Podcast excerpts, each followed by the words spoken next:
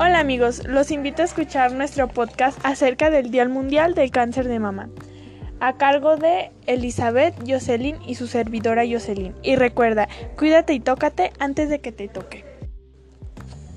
El Día Internacional del Cáncer de Mama se celebra el 19 de octubre y tiene como objetivo sensibilizar a la población general acerca de la importancia que esta enfermedad tiene en el mundo industrializado.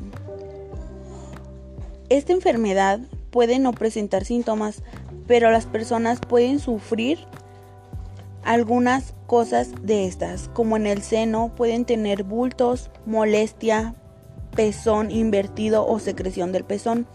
También los más comunes es enrojecimiento o ganglios linfáticos inflamados. El tratamiento consiste en la cirugía, que es la mamoplastía, expansión del tejido, linfadenectomía, tumorectomía y mastectomía. El procedimiento médico es radioterapia de rayos externos y radioterapia. Los medicamentos es modulador de estrógeno, quimioterapia, quimioterapia hormonal y saludosia.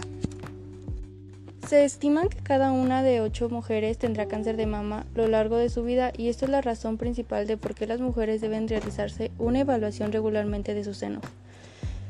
En las mujeres mexicanas, a partir del año 2006, el carcinoma mamario se convirtió en la primera causa de muerte por cáncer los principales factores de riesgo de contraer cáncer de mama incluyen una edad avanzada, la primera menstruación a temprana edad o avanzada en el momento del primer parto o nunca haber dado a luz a algún hijo, antecedentes familiares de cáncer de mama o el hecho de consumir hormonas como estrógeno y progesterona, consumir licor y ser de raza blanca, entre 5 a 10% de los casos, el cáncer de mama es causado por mutaciones genéticas heredadas.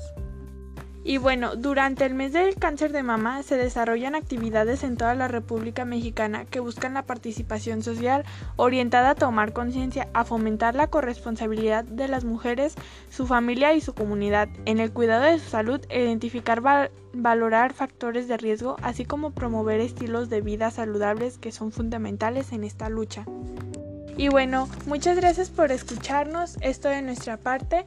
Espero les haya servido de algo la información que les brindamos.